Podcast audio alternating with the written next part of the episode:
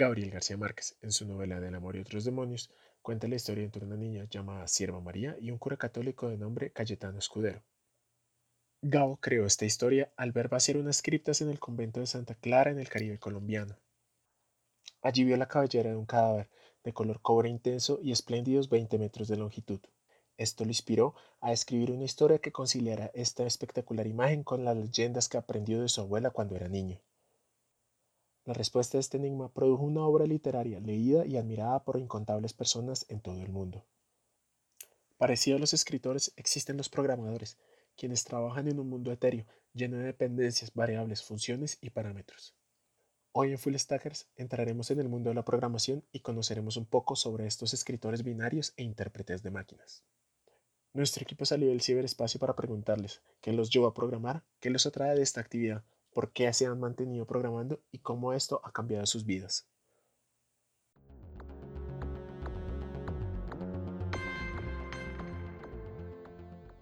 ¿Cómo o por qué llegaron al mundo de la programación? Hola a todos, yo soy Kelly Garcés, yo soy profesora del Departamento de Ingeniería de Sistemas y Computación y mis intereses de investigación y de docencia giran en torno a ingeniería de software, a que una vez se construyan esos sistemas los podamos evolucionar de una forma que sea eficiente y que sea fácil para el desarrollador.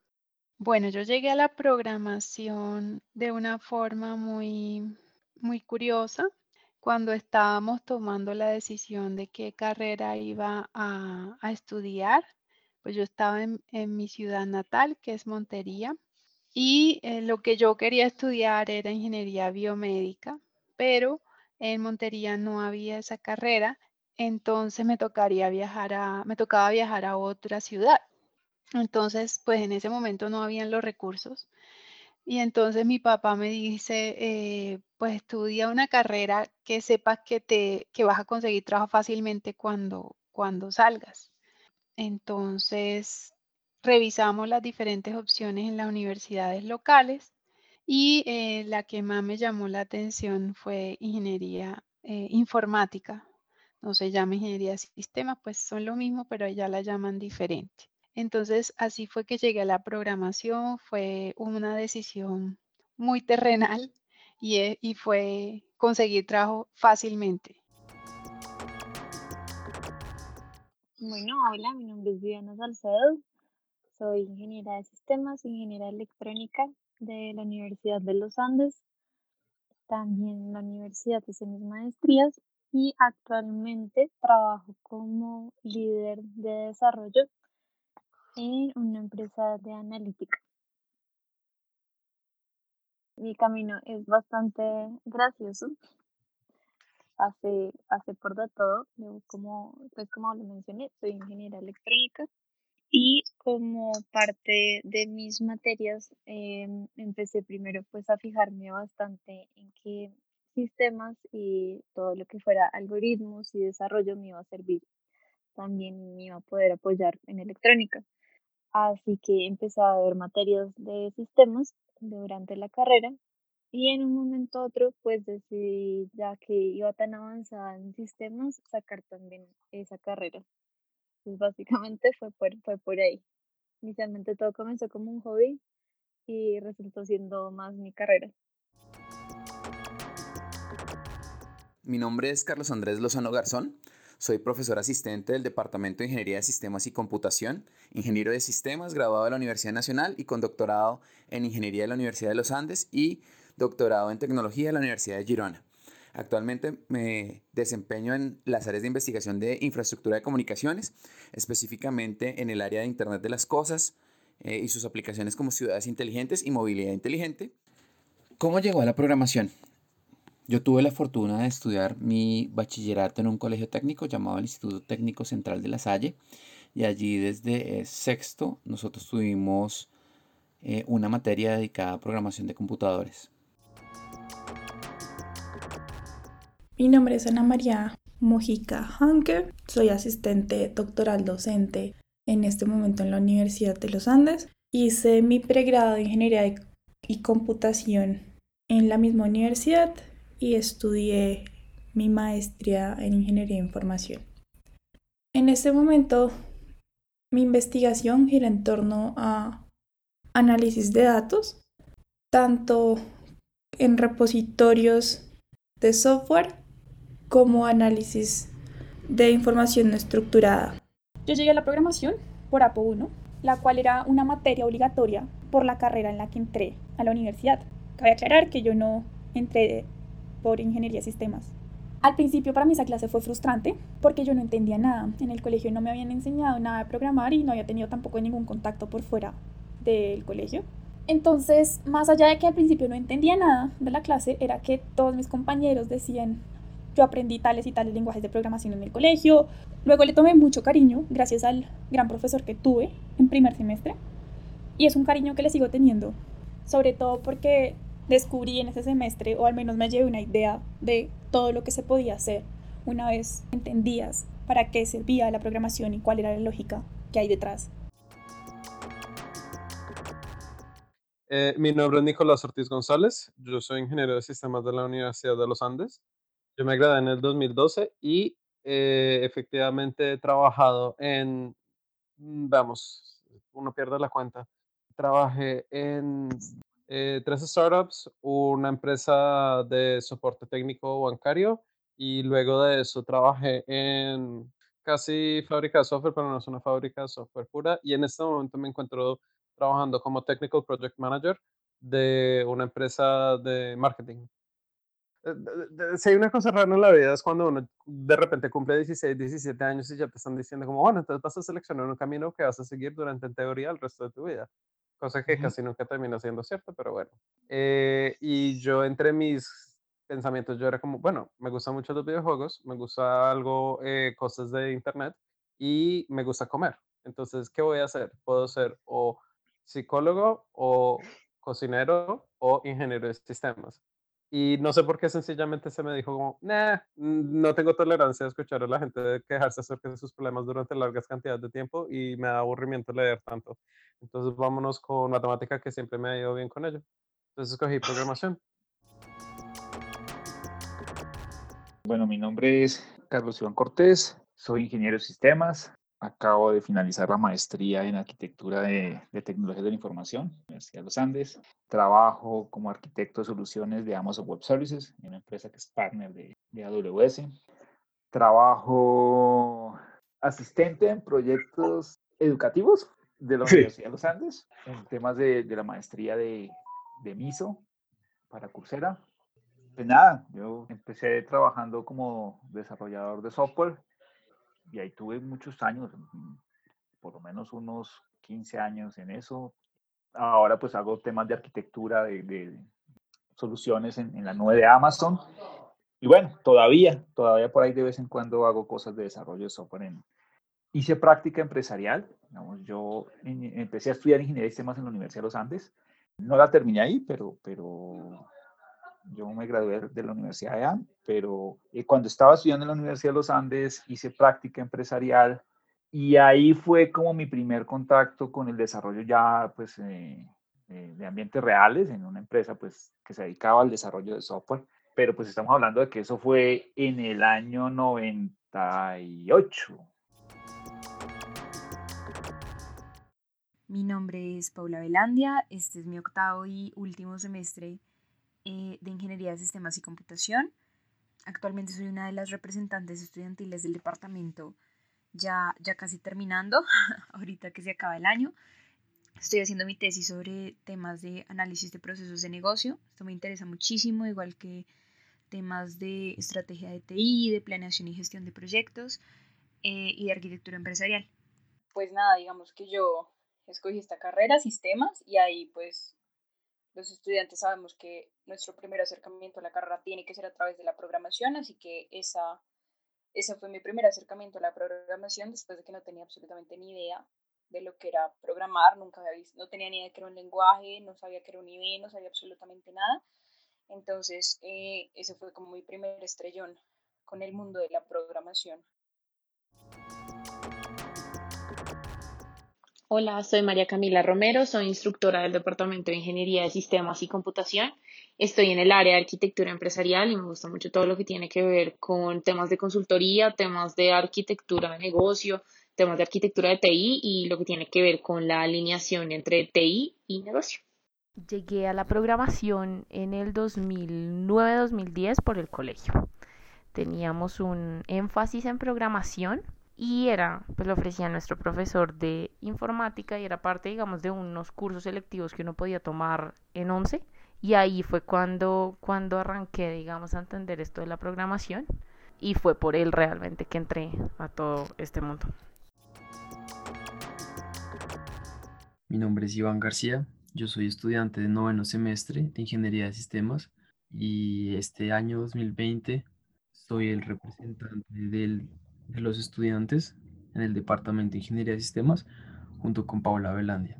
Mi colegio nunca fue un colegio enfocado a la ingeniería. Mi colegio tenía un PI en ciencias, ciencias naturales. Entonces nosotros teníamos un enfoque muy hacia la física, biología y química. Pero en 11, nuestro profesor de informática, justo como en los últimos, en las últimas semanas, nos puso a jugar con un programa que era de programar un robot que tenía que recoger unas cositas en, en un mapa. Entonces, o sea, te ponían como una ruta que el robot tenía que seguir recogiendo como unos ítems y si tú recogías todos, pues ganabas. El profesor nos dijo como eh, los estudiantes que hagan el programa más difícil con el menor número de líneas, les doy un bono. Entonces ahí que esa fue mi primera, primera, primera experiencia programando y ya luego yo entré a la Universidad Nacional. Mi primer semestre universitario fue en la Universidad Nacional, estudiando ingeniería mecatrónica y ahí me empezaron a enseñar a programar de verdad. Programar es la tarea de crear software utilizando un lenguaje de programación. Básicamente es darle instrucciones al computador para completar una tarea, y aunque podemos extender esta definición, nos quedaremos con lo básico. Es en dar estas instrucciones donde encontramos la felicidad, Creamos algo útil y algo nuevo, algo innovador. Un programa funcional nos llena de felicidad y satisfacción, algo parecido a lo que siente un futbolista al anotar un gol o un atleta al ganar una medalla. Cada programa es la solución a un acertijo, una respuesta a una pregunta que poco a poco sale en nuestras mentes. Lo plasmamos comando a comando en la pantalla y finalmente le damos vida digital al momento de compilarla. ¿Cuál es la historia de tu primer Hola Mundo? Bueno, cuando estuve estudiando pregrado, los lenguajes de programación más populares eran C y Delphi, en ese entonces en la universidad donde yo estaba. Entonces, el mundo que construí fue utilizando C++ y pues yo creo que para todos es súper excitante la primera vez que hacemos un programa independientemente del lenguaje que usemos, porque es lograr que una computadora haga lo que uno dice que haga. Entonces ese fue mi primer hola mundo, súper sencillo, simplemente un print screen sobre la consola de los caracteres hola mundo.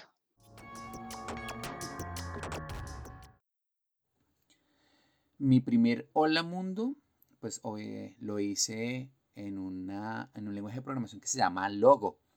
Eh, es un lenguaje gráfico con el cual nos enseñaban la forma de pensamiento sistémico o de pensamiento en programación o algorítmico. Y ese programita solo admitía eh, en un principio órdenes de ir hacia adelante, ir hacia atrás, girar a la derecha, girar a la izquierda eh, pintar o no pintar y con base en eso tú deberías hacer tu primer programa. Cuando yo estaba en el último año de bachillerato, yo me interesé mucho por animación y empecé a hacer unas animaciones dentro de Macromedia Flash, pero muchas de las cosas que yo estaba haciendo realmente en eso era programar secuencias y programar loops. Y yo no sabía de hecho que eso era técnicamente programar. Ahora, si nos, ponemos, si nos queremos poner bien pedantes, podemos decir, eso no es programación. Mi opinión es, está siendo exclusivo, exclusivo con respecto a tu definición de programación. Y yo te digo de experiencia que yo estuve hasta las 4 de la mañana terminando una de esas animaciones con cada una de las cosas de lógica que tenía. Eso fue programación. Joder. Uy, caótico, confuso, decepcionante triste, porque no, pues no, no, nunca había hecho nada de eso, entonces pues me tocó empezar a programar en C, pues había comandos que no conocía, entonces pues mi primer programa inclusive no lo pude entregar porque pues cuando lo ponía a ejecutar se moría, no lo salvaba, entonces me tocó hacerlo como seis veces y finalmente pues cuando lo entregué me tocó entregarlo sin funcionar porque pues nunca logré que lograr hacer lo que tenía que hacer, entonces realmente era, era bastante complicado y bastante frustrante. Uf, mi primer Hola Mundo fue en la primera clase en la Nacional, justamente. Y pues nada, nos enseñaron a imprimir Hola Mundo en C++. Nos enseñaron a poner el out y el in. Me acuerdo mucho de esas clases en la Nacional porque eran en un edificio que allá se llama El Viejo. Ellos tienen allá sus salas de computadores y era hasta lindo. O sea, lo primero que programé tuvo que ver con lo que pasó en APO 1, fue un desastre terrible, una cosa de locos. No, pero mal, o sea, mal. Yo programé y dije como esto no es, vamos a cambiar de carrera. Ya salí llorando de la universidad y si Jesse o César Forero están escuchando esto, ellos pueden confirmar esa historia. Pues básicamente fue eso, yo no tenía ni idea de lo que estaba pasando, tenía compañeros que sí sabían lo que estaba pasando, entonces a ellos les iba muy bien, a mí me iba muy mal y nada, digamos que fue un desastre y lo que pasó después es que yo fui a donde César Forero y lo vi directo a los ojos y le dije como, mire, esto no puede ser tan difícil. O sea, si ellos pueden, yo tengo que poder. Y ya de ahí en adelante pasé como yo creo que seis horas a la semana en la oficina de Jesse, de César, que en ese momento la compartía con Jesse, y ya, y efectivamente me di cuenta de que no, no era física de cohetes, y levanté esa nota tan terrible, y ya, ya sí me gustó, ya le cogí la lógica, ya entendí lo que estaba pasando, y él con toda la paciencia del mundo se sentó y me enseñó, y ya me superé, y lo logré.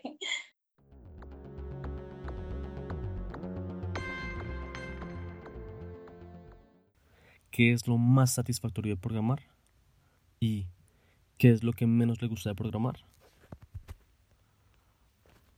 Para mí lo más satisfactorio es que se satisfagan las necesidades de alguien. Ver que hay un cliente que está satisfecho, que está sonriendo, o alguien de la sociedad que se beneficia con eso que yo estoy haciendo, llámese una persona de a pie, un ciudadano, o una persona de una comunidad que tenga problemas y necesidades concretas, eh, llámese alguien del gobierno.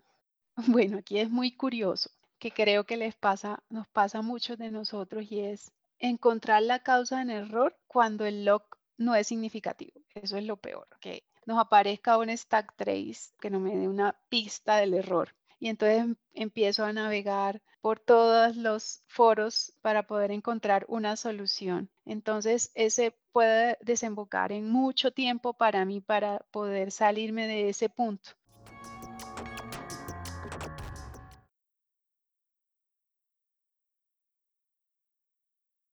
Uf, eh, lo que me acuerdo que ha sido más satisfactorio, yo siento, siento que, que en general cualquier cosa que he hecho de programación es satisfactoria.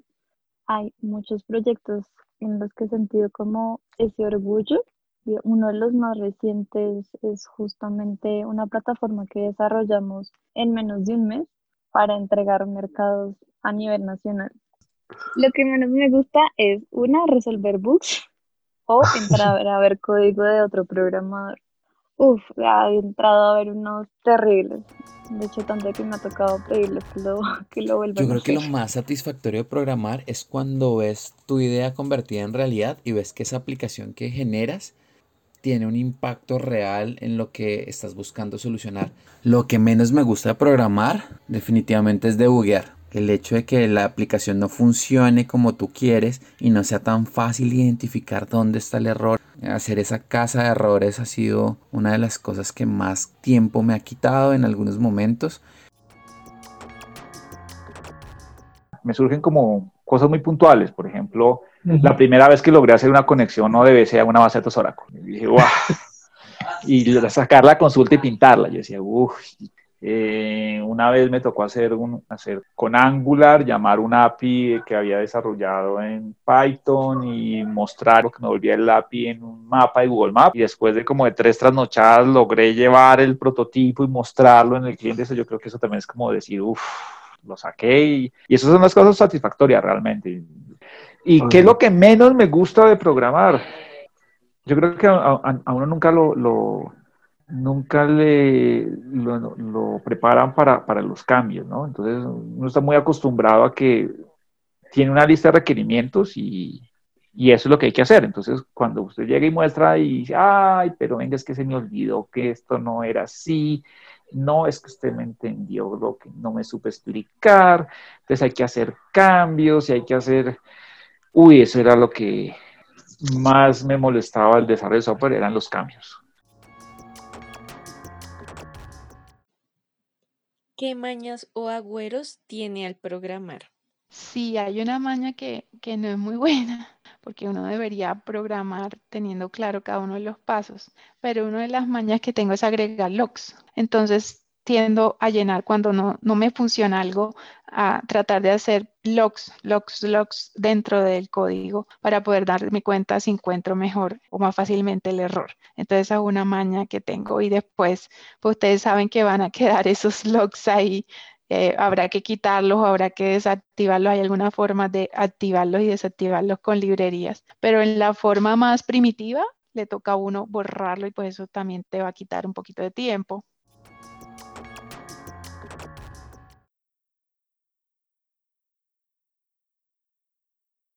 En realidad, no, no tengo ninguno, o al menos no que me haya dado cuenta. No sé si es una maña. Yo no, le rezo a ningún dios ni nada, ni nada de eso raro. Lo que sí siento es que suelo ser de esas personas que revisa como mil veces antes de desplegar o antes de hacer un commit. Repito como un git status muchas veces antes de poder realmente eh, pasarlo pues, a producción hacer el. Yo rayo mucho. Yo normalmente cuando programo tengo al lado una hoja y un lápiz y antes de echar código hago muchos garabatos de cómo debería funcionar las cosas o, de ideas y pues ya cuando estoy eh, codificando también hago muchos garabatos como para poderme entender las ideas y poderlas llevar a, a buen término en el código. Tengo mañas, pero no voy a reconocer que son mañas. Y no puedes hacer que yo reconozca que son mañas. Yo sé que son malas, pero nunca la voy a reconocer en público. Mi agüero, sin embargo, es cada vez que yo necesito, es que estoy debugueando. Claramente, todos aquí debugueamos con debugs profesionales, ¿cierto? Aquí nadie se pone a comentar código y pone console logs. Somos de una buena universidad donde no hacen eso, claramente, pero en teoría si fuese a hacerlo, pongo una palabra que yo siempre puedo hacer control F y buscarla para saber que tengo que borrar eso antes de que eso salga a producción. Pues yo creo que Agüeros no. Digamos, tenía una mala, una mala práctica de desarrollo y es que yo no yo no eh, escribía como, digamos, uno se supone que antes de empezar a, programar uno tiene como que estructurar la idea y definir bien qué es lo que se va a hacer. Yo no, yo como que me iba imaginando cómo quería el software y, y empezaba a echar código. Pues la mañana que más hago creo que es eso de compilar cada dos minutos. O sea, yo cambio una letra y compilo, o cambio tres letras y hago build otra vez, porque como que me gusta que las cosas vayan quedando bien y, eso cuando trabajo en equipo es terrible porque mucha gente es como, pero haz algo significativo antes de volverle a darle compilar. O sea, es imposible que te hayas equivocado haciendo solo dos líneas. No, señor. No, señor. Aquí las cosas van haciendo bien, una línea, dos líneas, eso se va a ir haciendo. Creo que esa es la maña más irritante que tengo porque mis equipos me lo han dicho. Cuando yo programaba mucho en, en Java, sí tenía como muchas mañas. Es como un dilema a mí me molestan mucho en mi casa porque yo hay veces que prefiero dormir en la tarde, como que después de almorzar, por ahí a las 6 de la tarde me acuesto a dormir, me levanto a las 10 de la noche y programo seguido como de 10 de la noche a las 6 de la mañana y me acuesto a las 6 de la mañana y me levanto como a las 12 del día. Eso es una mañana horrible que tengo, pero en la noche me concentro muchísimo y me rinde muchísimo programar. Esta pasión es tal que existen poemas al respecto. Un ejemplo es el poema del programador, escrito por el ingeniero Miguel Ángel Teherán. En sus versos dice, Recuerdo esa vez, aunque confuso, que con un código profundo, en una pantalla de fondo oscuro, vi lo que sería mi primer hola mundo. En sí, la programación es como la poesía, tiene reglas, convenciones, estilos y formas. y como un libro también requiere un equipo para su producción. Y aún así, escribir código es una actividad sumamente íntima e enfocada, la cual reta la creatividad, habilidad y la paciencia de los programadores. Es un esfuerzo constante para encontrar formas de expresarle a la máquina cómo hacer su función. Hacerlo de una manera elegante, directa y concisa son propiedades que un programador y un escritor llegan a tener en común. Y aunque pocos programadores seamos los próximos bestsellers en el New York Times, sí podemos considerar una audiencia tan grande como el ciberespacio, y a los compiladores de máquina como nuestros más rigurosos lectores. De muchas formas, programar no es monótono o aburrido, al contrario, de lo que muchos piensan, nos permite expresarnos, retarnos, entretenernos, ser creativos y elegantes para solucionar problemas y hasta llegar a hacer obras de arte, como lo es la poesía. No es un camino fácil, hay que aprender constantemente, persistir, cometer errores, aprender de ellos y mejorar. ¿Qué le diría su yo actual a esa persona que escribió el primer Hola Mundo? no le diría nada, porque creo que si le digo algo, le quito ese gusto o esa emoción que tuve cuando me funcionó mi primer programa. Y si creo que si alguien me hubiera dicho, al final te va a funcionar, no, no me hubiera emocionado tanto ni le hubiera cogido tanto cariño. O si me dicen como ni para qué lo intenta, pues no estaría en donde estoy en este momento.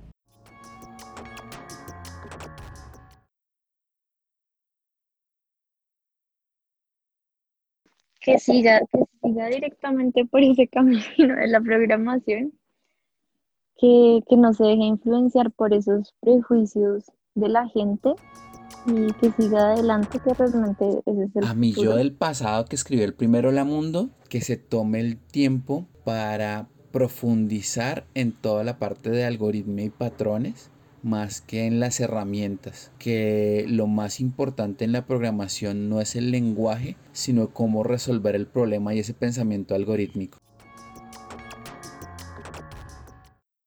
Yo le diría que su Hola Mundo es muy chévere, porque uno cuando empieza a programar, uno piensa como, pero, "Bah, un Hola Mundo súper bobo y toda la vuelta, pero uno se da cuenta que una persona que apenas está empezando a programar nunca lo ha hecho, no tiene nada de confianza en sus habilidades y piensa que efectivamente es súper difícil. Y para alguien que apenas está iniciando, efectivamente señalarle, oye, lograste hacerlo, es muy importante. Que mire esa, esa- frustración que pueda sentir en ese momento, lo analice con cabeza fría y piense si está dispuesto a, a pasar por eso mil veces por los siguientes no sé cuántos años quiera seguir programando. que no todo el mundo sabe lo que hace. O sea, que con respecto a la programación, muy poca gente sabe lo que realmente está haciendo. Entonces, que lo más bonito de la programación es que nunca nadie hay alguien que sepa todo al respecto de la programación, porque todos estamos aprendiendo todo el tiempo. Pero pues como que le diría que, que no está atrasada, que no va más despacio, que no sabe menos, que simplemente está en otro momento, está en otro pedazo del camino y que eso también es válido. O sea, eso cuenta para mi Hola Mundo de la Nacional y para mi Hola Mundo de Uniandes. Le diría que todo va a estar bien.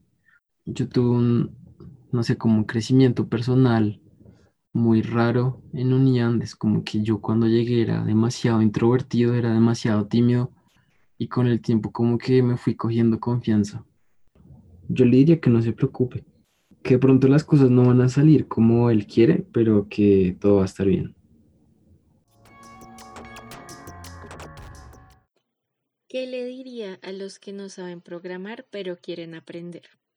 Bueno, yo les diría que hoy en día están dándose muchos mecanismos, muchas ayudas para que se pueda aprender a programar. Entonces, sa- saquémosle provecho a todos esos recursos porque hay una necesidad a nivel mundial de que todos se- sepamos de pensamiento computacional y como hay esa necesidad, han habido muchas iniciativas gratuitas que nos pueden ayudar a nosotros a aprender a programar desde edades muy tempranas y entonces ir formando ese pensamiento computacional a lo largo de la vida e irse moviendo, ajustándose a las diferentes tecnologías.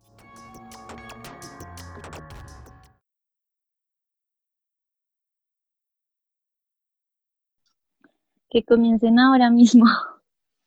En realidad la programación es, es muy linda, es, es, es algo muy divertido y pues ahora hay muchos programas y muchos cursos que pueden empezar a, eh, empezar a desarrollar, así que no hay ninguna excusa para que eso. intenten. Que empezar no es fácil, de hecho es lo más complicado, pero que no se dejen ganar por la frustración la primera vez que las cosas no les funcionen. Así como cuando uno aprende cualquier otra cosa, por ejemplo, a caminar cuando uno es pequeño y se cae mil veces y mil veces se levanta, así toca igual con la programación.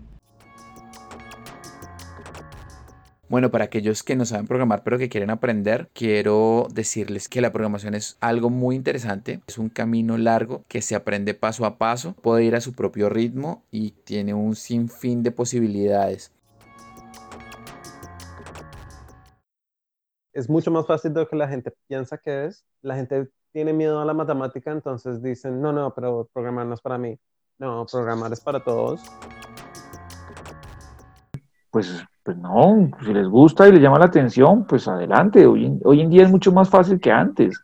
Háganle, busquen cursos y, y prendan el computador o, o abran Google y busquen y arranquen. Esto no es tan difícil. Seguramente el primer acercamiento no va a ser chévere. Seguramente el primer acercamiento va a ser qué está pasando. Pero todos empezamos ahí. Entonces, nada, creo que lo que le diría es que se animen, que le den la oportunidad y que lo hagan, en su- a su ritmo. A los que no saben programar pero quieren aprender, pues yo les diría obviamente que es una gran decisión. Yo siento que la programación abre muchísimas puertas, es un campo que te va a permitir conocer otros campos y a la larga uno no tiene que ser ni superdotado, ni ser el mejor en matemáticas, ni ser el que tiene el último computador. En realidad lo que uno necesita es curiosidad, que uno esté dispuesto a aprender y que uno esté dispuesto a enfrentarse a retos. La programación es lo mismo, o sea, a veces uno tiene que programar y las cosas no le tienen que compilar o le tienen que salir más, pero es a través de esa práctica y esos errores que uno verdaderamente se puede formar como un programador exitoso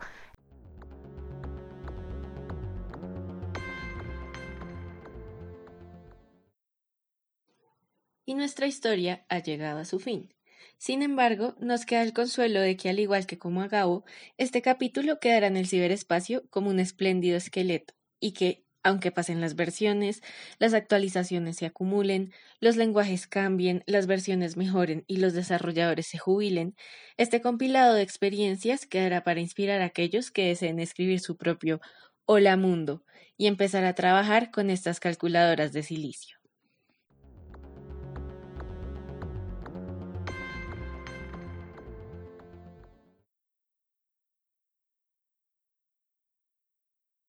Gracias a nuestros invitados por estar en este capítulo. La música se obtuvo de freemusicarchive.org. La escritura y producción estuvieron a cargos de Juan Felipe Rubio, Gabriela Torres, Leonardo Andrés Vázquez y Santiago Arteaga.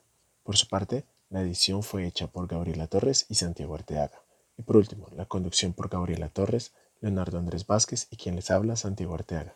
Gracias por escucharnos y los esperamos en una próxima iteración de Full Stackers.